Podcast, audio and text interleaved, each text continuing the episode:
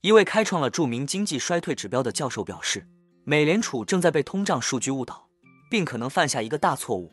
被誉为收益率曲线预测之父的杜克大学金融学教授坎贝尔哈维指出，消费者价格指数 CPI 不能准确反映价格变化，美联储不应依赖它来做出政策决定。他警告，这样做可能会使美国经济脱轨。哈维在电话采访中说道：“对我来说，事情很简单，通胀已经在百分之二的目标范围内。他们耐心等待缓慢推进的政策大大增加了软着陆希望落空的可能性。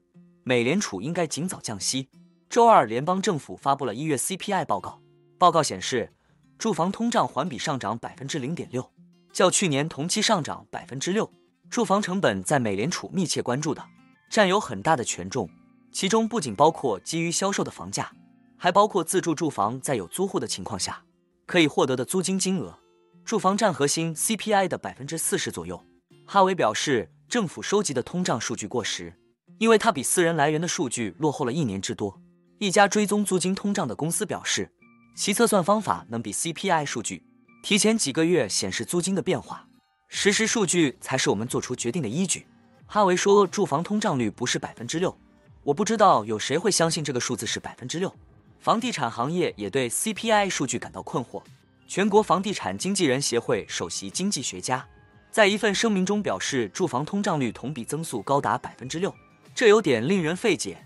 因为公寓租金不再上涨，单户租金增速也只是低个位数。哈维表示，不依赖更多实时数据，将对货币政策和美国经济走向产生重大影响。在美联储去年持续提高利率时，哈维就警告其可能会因为依赖过时的通胀指标，而导致美国经济陷入衰退。不过到目前为止，许多经济学家预测的衰退还没有发生。哈维已在1995年率先将收益率曲线倒挂。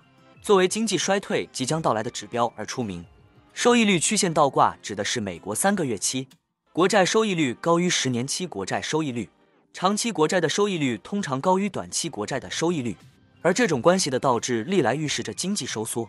那我们今天的内容就先分享到这里，如果您有房产买卖委托或是相关问题，都欢迎留言私讯我。那我们下一支影片见了，拜拜。